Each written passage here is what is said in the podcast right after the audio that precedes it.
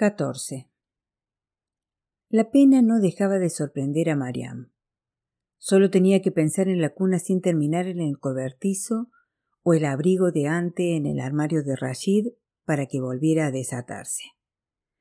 El bebé cobraba vida entonces y ella lo oía. Oía sus quejidos de hambre, sus gorjeos y balbuceos. Lo notaba olisqueándole los pechos. El dolor la inundaba, la arrastraba, la zarandeaba. A Marian le asombraba que pudiera echar tanto de menos a un ser al que ni siquiera había llegado a ver, a tal punto que la nostalgia la paralizaba. Pero había días en que la tristeza no le resultaba tan implacable, días en los que la mera idea de reanudar las viejas rutinas no le parecían tan agotadoras, en que no precisaba de un gran esfuerzo de voluntad para levantarse, rezar, lavar, preparar las comidas para Rashid. Temía salir a la calle. De repente envidiaba a las mujeres del vecindario con su abundante prole. Algunas tenían siete u ocho hijos y no comprendía lo afortunadas que eran por haber sido bendecidas con el fruto de su vientre que había vivido para agitarse entre sus brazos y mamar de sus pechos.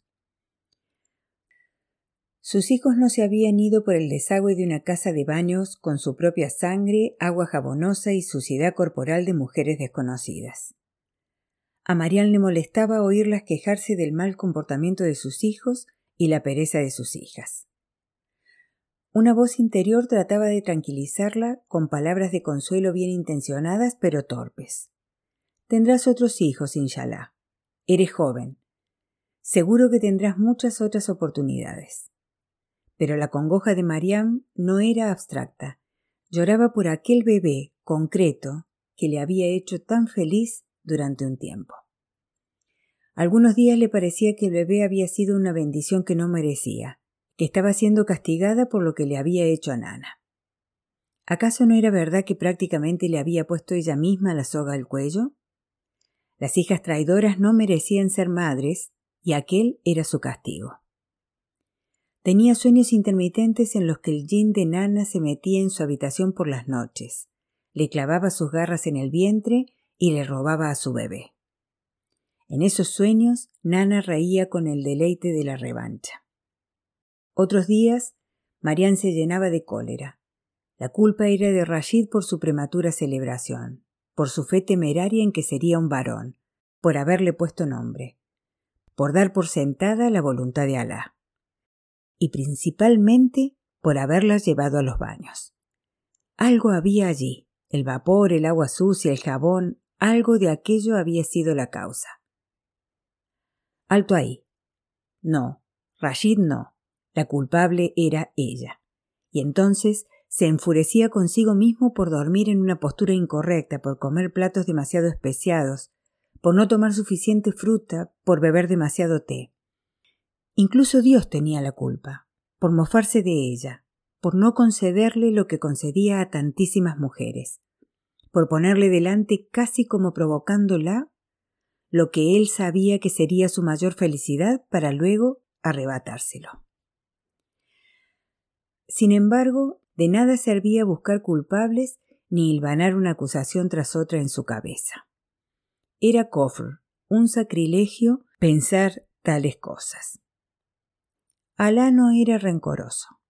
No era un dios mezquino. Las palabras de Lulema Faisulá resonaban en su cabeza. Bendito aquel en cuyas manos está el reino, y aquel que tiene poder sobre todas las cosas, que creó la muerte y la vida con las que puede ponerte a prueba. Atormentada por un sentimiento de culpabilidad, Marián se arrodillaba y rezaba pidiendo perdón por tales pensamientos. Mientras tanto, en Rashid se había operado un cambio desde el día en los baños. La mayoría de las noches cuando llegaba a casa ya casi no hablaba. Cenaba, fumaba y se acostaba. A veces iba a la habitación de Mariano en medio de la noche para un coito breve y cada vez más violento.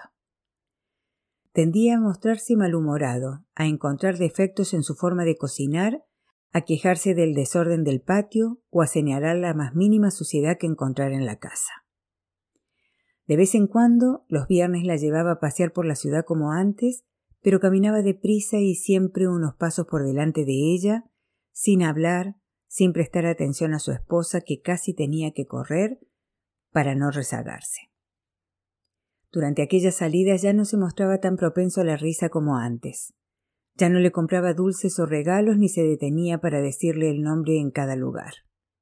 Y las preguntas que ella le hacía parecían irritarlo. Una noche estaban sentados en la sala escuchando la radio. El invierno tocaba a su fin. Habían cesado los fuertes vientos que arrojaban la nieve contra la cara y dejaban los ojos llorosos. Pelusas de nieve plateada se derretían en las ramas de los altos olmos y al cabo de unas semanas serían sustituidas por pequeños brotes verde pálido. Rashid movía el pie distraídamente siguiendo el ritmo de la tabla al son de una canción de Jamahan, con los ojos entrecerrados para protegerse del humo del cigarrillo. ¿Estás enfadado conmigo? preguntó ella. Él no contestó. La canción terminó y empezaron las noticias. Una voz femenina informó que el presidente Dao Jan había enviado a otro grupo de asesores soviéticos a Moscú contrariando así al Kremlin como era de esperar. Me preocupa que estés enfadado conmigo. Rashid suspiró. ¿Lo estás? ¿Por qué habría de estarlo? replicó Rashid mirándola. No lo sé, pero desde que el bebé. ¿Esa es la clase de hombres que crees que soy después de todo lo que he hecho por ti? No, por supuesto que no. Entonces, deja de incordiarme. Lo siento, Bebash Rashid, lo siento. Él apagó el cigarrillo y encendió otro. Luego subió el volumen de la radio. He estado pensando una cosa, prosiguió Mariana alzando la voz para hacerse oír. Rashid volvió a suspirar, más irritado que antes, y bajó el volumen. Se frotó la frente con gesto de cansancio. ¿Y qué es? He estado pensando que quizás deberíamos hacerle un funeral. Al bebé, quiero decir solo nosotros. Me gustaría que pronunciáramos unas plegarias, nada más. Llevaba un tiempo dándole vueltas a la idea. No quería olvidar al bebé. No le parecía bien que no se señalara aquella pérdida de una forma permanente. ¿Para qué? Qué estupidez. Creo que me haría sentir mejor. Entonces hazlo tú, replicó él secamente. Yo ya he enterrado un hijo, no pienso enterrar otro. Ahora, si no te importa, quiero escuchar la radio. Volvió a subir el volumen, reclinó la cabeza y cerró los ojos. En una mañana soleada de aquella misma semana, Mariana eligió un lugar del patio y cavó un agujero. En el nombre de Alá y con Alá, y en el nombre del mensajero de Alá, a quien Alá colme de bendiciones, susurró al hundir la pala en la tierra. Colocó el abriguito de ante que Rashid había comprado para el bebé en el agujero y volvió a cubrirlo con tierra. Tú haces que la noche dé paso al día y que el día dé paso a la noche. Y tú levantas a los vivos de entre los muertos y a los muertos de entre los vivos, y das fuerza a quien te place. Aplastó la tierra con el dorso de la pala, se agachó junto al pequeño montículo y cerró los ojos. Dame fuerza, Salah, Dame fuerzas. 15. Abril de 1978. El 17 de abril de 1978, el año en que Marianne cumplía los 19, un hombre llamado Mir Akbar Jiber fue asesinado. Dos días más tarde se produjo una gran manifestación en Kabul. Todo el vecindario estaba en la calle hablando de lo mismo. Marian vio por la ventana a los vecinos que formaban corrillos hablando excitadamente con los transistores pegados a la oreja. Vio a Fariba apoyada en la pared de su casa, hablando con una mujer recién llegada de Demazán. Fariba sonreía y apretaba las manos sobre su abultado vientre de embarazada. La otra mujer cuyo nombre Marian ignoraba parecía mayor que Fariba y su pelo tenía una extraña tonalidad violeta. Sujetaba a un niño pequeño de la mano. Marian sabía que el niño se llamaba Tarik porque había oído a su madre en la calle llamándolo por ese nombre. Marian y Rashid no salieron para reunirse con los vecinos. Escucharon la radio mientras unas diez mil personas ocupaban las calles y se manifestaban en el distrito de las instituciones gubernamentales. Rashid dijo que Mirakbar era un destacado comunista y que sus seguidores acusaban al gobierno del presidente Daujan del asesinato. Lo dijo sin mirar a su esposa. Ya nunca la miraba y Marial ni siquiera estaba segura de que hablara con ella. ¿Qué es un comunista? preguntó. Rashid soltó un bufido y alzó las cejas. ¿No sabes lo que es un comunista? Una cosa tan simple. Todo el mundo lo sabe. Es de dominio público. Tú no. Va. No sé de qué me extraño. Luego cruzó los pies sobre la mesa y masculló que era alguien que creía en Karl Marx. ¿Quién es Karl Marx? Rashid suspiró. En la radio, una voz de mujer decía que Taraki, el líder de la rama Yalk del PDPA, el Comunista Partido Democrático Popular de Afganistán, arengaba a los manifestantes con discursos incendiarios. Me refiero a qué quieren, insistió Mariam. ¿En qué creen esos comunistas? Rashid soltó una carcajada y sacudió la cabeza, pero a ella le pareció percibir cierta vacilación en el modo en que cruzaban los brazos y desviaba la mirada. No sabes nada de nada. Eres como un niño. Tu cerebro está vacío, sin información. Lo pregunto porque. Chupko, cállate. Marianne obedeció. No era fácil tolerar que le hablara así, ni soportar su desprecio, sus insultos, que la ridiculizara y pasara por su lado como si no fuera más que un gato doméstico. Pero al cabo de cuatro años de matrimonio, Mariam sabía perfectamente lo mucho que podía soportar una mujer cuando tenía miedo. Y ella lo tenía. Vivía con el temor de los cambiantes estados de ánimo de su marido, su temperamento imprevisible su insistencia en llevar las conversaciones más triviales al terreno de la confrontación, que en ocasiones resolvía mediante puñetazos, bofetadas y patadas. Luego, a veces trataba de enmendarse con abyectas disculpas y otras veces no. En los cuatro años transcurridos desde el día de los baños, se había producido seis ciclos más de nuevas esperanzas que luego acababan en una pérdida, y cada embarazo malogrado cada viaje al médico había sido más devastador para Mariam que el anterior. Después de cada nueva decepción, Rashid se volvía más distante y resentido. Ahora nada de lo que hacía su mujer lo complacía.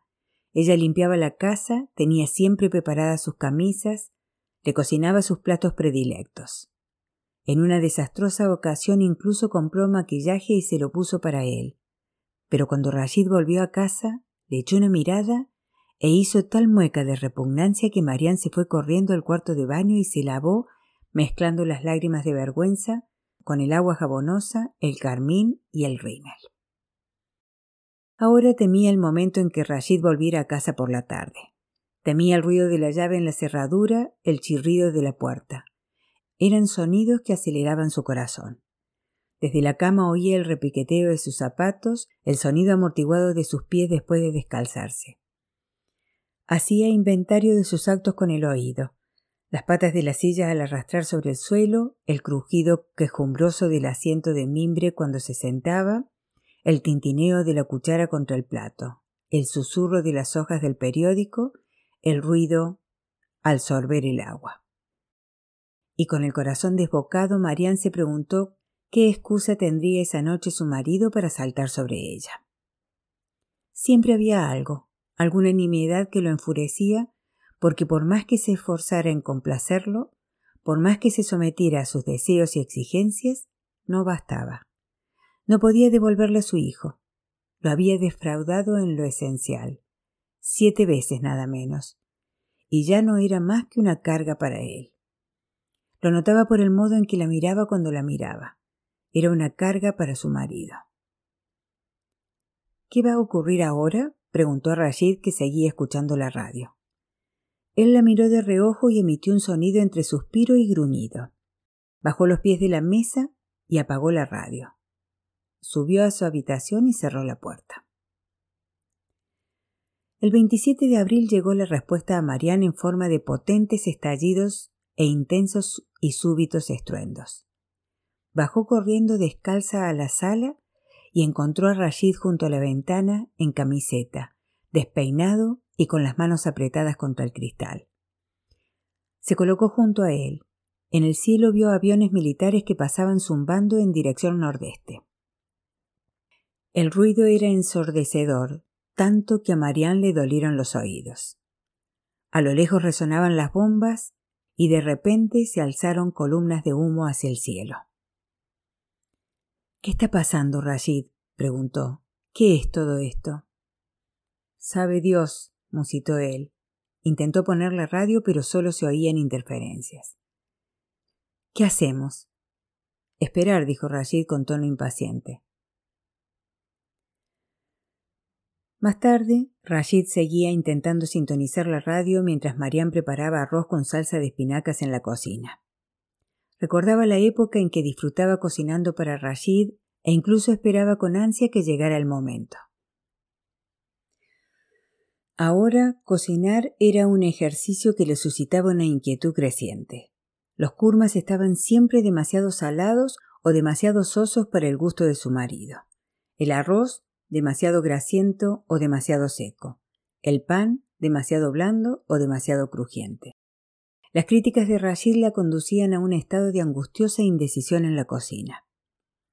Cuando le sirvió el plato, en la radio sonaba el himno nacional.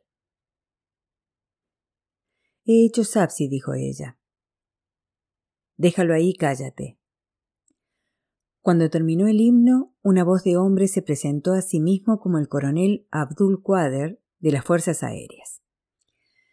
Informó que durante el día la cuarta división acorazada rebelde se había apoderado del aeropuerto y las principales intersecciones de la ciudad. Radio Kabul, los ministerios de Comunicación e Interior, así como el edificio del Ministerio de Asuntos Exteriores, también habían caído en su poder. Kabul se hallaba en manos del pueblo, dijo orgullosamente. Aviones MiG de los sublevados habían atacado el palacio presidencial. Los tanques habían irrumpido en el recinto del palacio y se estaba librando una cruenta batalla en aquellos mismos instantes. Las fuerzas leales a Daud estaban a punto de ser derrotadas, afirmó Abdul Qader en tono tranquilizador. Días más tarde, cuando los comunistas empezaron a ejecutar sumariamente a cuantos tenían alguna relación con el régimen de Dao Jan, y por Kabul empezaran a circular rumores sobre ojos arrancados y genitales electrocutados en la prisión de Paul Etchargi, Marianne se enteraría de la matanza que se había cometido en el palacio presidencial. Habían matado a Dao Jan, pero no antes de que los comunistas asesinaran a unos veinte miembros de su familia incluyendo mujeres y nietos. Se rumorearía después que el presidente se había quitado la vida, que había resultado herido en el fragor de la batalla, también que lo habían dejado para el final, para obligarlo a contemplar cómo masacraban a su familia antes de acabar con él. Rashid subió el volumen de la radio y acercó la oreja para oír mejor. Se ha creado un Consejo Revolucionario de las Fuerzas Armadas y nuestro Guatán pasará a ser conocido a partir de ahora como República Democrática de Afganistán, decía Abdul Qader. La época de la aristocracia, el nepotismo y la desigualdad ha llegado a su fin, camaradas Hamwatans. Hemos puesto fin a décadas de tiranía. El poder se encuentra ahora en manos de las masas y la gente que aman la libertad se inicia una nueva y gloriosa era en la historia de nuestro país. Ha nacido un nuevo Afganistán. Les aseguro que no tienen nada que temer, camaradas afganos. El nuevo régimen mantendrá el máximo respeto hacia los principios islámicos y democráticos. Es un momento de júbilo y celebración. Rashid apagó la radio. ¿Y esto es bueno o malo? preguntó Mariam malo para los ricos tal como lo cuentan. Tal vez no sea tan malo para nosotros. Los pensamientos de Marian volaron hacia Yalil. Se preguntó si los comunistas lo perseguirían también a él. ¿Lo meterían en prisión? ¿Encarcelarían a sus hijos? ¿Le arrebatarían sus negocios y propiedades? ¿Está caliente? preguntó Rashid mirando el arroz. Acabo de servirlo de la cazuela. Rashid soltó un gruñido y le dijo que le acercara el plato. La noche estaba iluminada por súbitos destellos rojos y amarillos. Más abajo, en la misma calle, una exhausta fariba se había incorporado en la cama y se apoyaba en los codos. Tenía los cabellos pegajosos y las gotas de sudor vacilaban al borde del labio superior.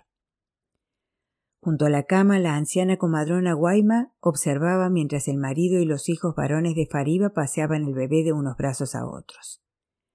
Se maravillaban al ver los claros cabellos de la recién nacida, sus mejillas sonrosadas, los labios como capullos de rosa, y los ojos verde jade que se movían bajo los párpados hinchados. Se sonrieron unos a otros cuando oyeron la voz del bebé por primera vez, un llanto que empezó como un maullido de gato y creció con toda la fuerza de un bebé saludable. Nur dijo que sus ojos eran como gemas. Ahmad, el miembro más religioso de la familia, cantó el azán al oído de su nueva hermana y le sopló tres veces en la cara. ¿Será Laila entonces? preguntó Hakim, meciendo a su hija.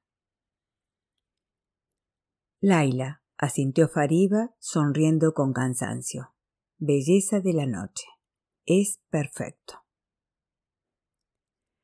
Rashid hizo una bola de arroz con los dedos, se la metió en la boca y la masticó un par de veces antes de esbozar una mueca y escupirla en el sofá.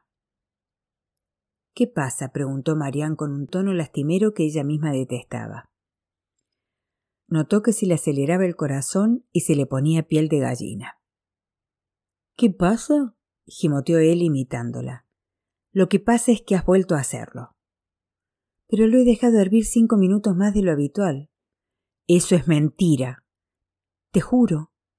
Rashid se sacudió airadamente el arroz de los dedos y apartó el plato derramando salsa y arroz en el sofá. Marian lo vio salir de la sala hecho una furia y luego oyó el portazo que dio al abandonar la casa. Se arrodilló en el suelo y trató de recoger los granos de arroz y devolverlos al plato, pero le temblaban demasiado las manos y tuvo que esperar a que se calmaran. Sentía la opresión del miedo en el pecho. Probó a respirar hondo unas cuantas veces.